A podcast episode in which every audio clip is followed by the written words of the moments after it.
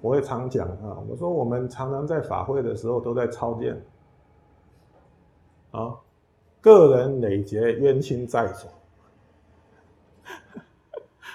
这些个人累劫冤亲债主到底是谁？啊，听起来好像好遥远哦，累劫冤亲债主，好遥远哦，那是到底是谁啊？不知道，无名氏。其实不遥远就在身边。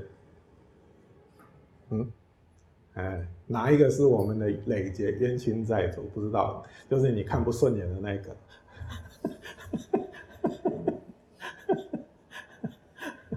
哦，是啊，哎，就是常常障碍你、让你苦恼的那一个，是不是？哦，我们也可能是人家那个累劫冤亲债主，在被人家操剑。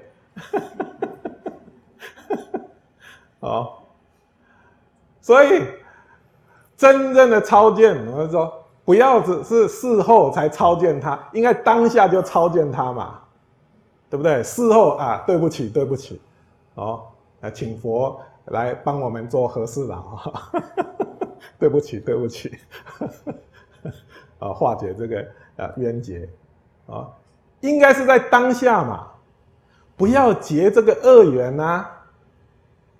哎，不要结这个，所以当下就超见了这个缘，累劫冤亲债主。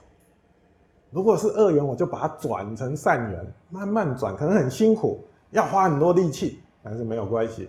好，呃，在这个无始的轮回当中，有的是时间，有的是有的是时间，好好的努力，总有一天会成就。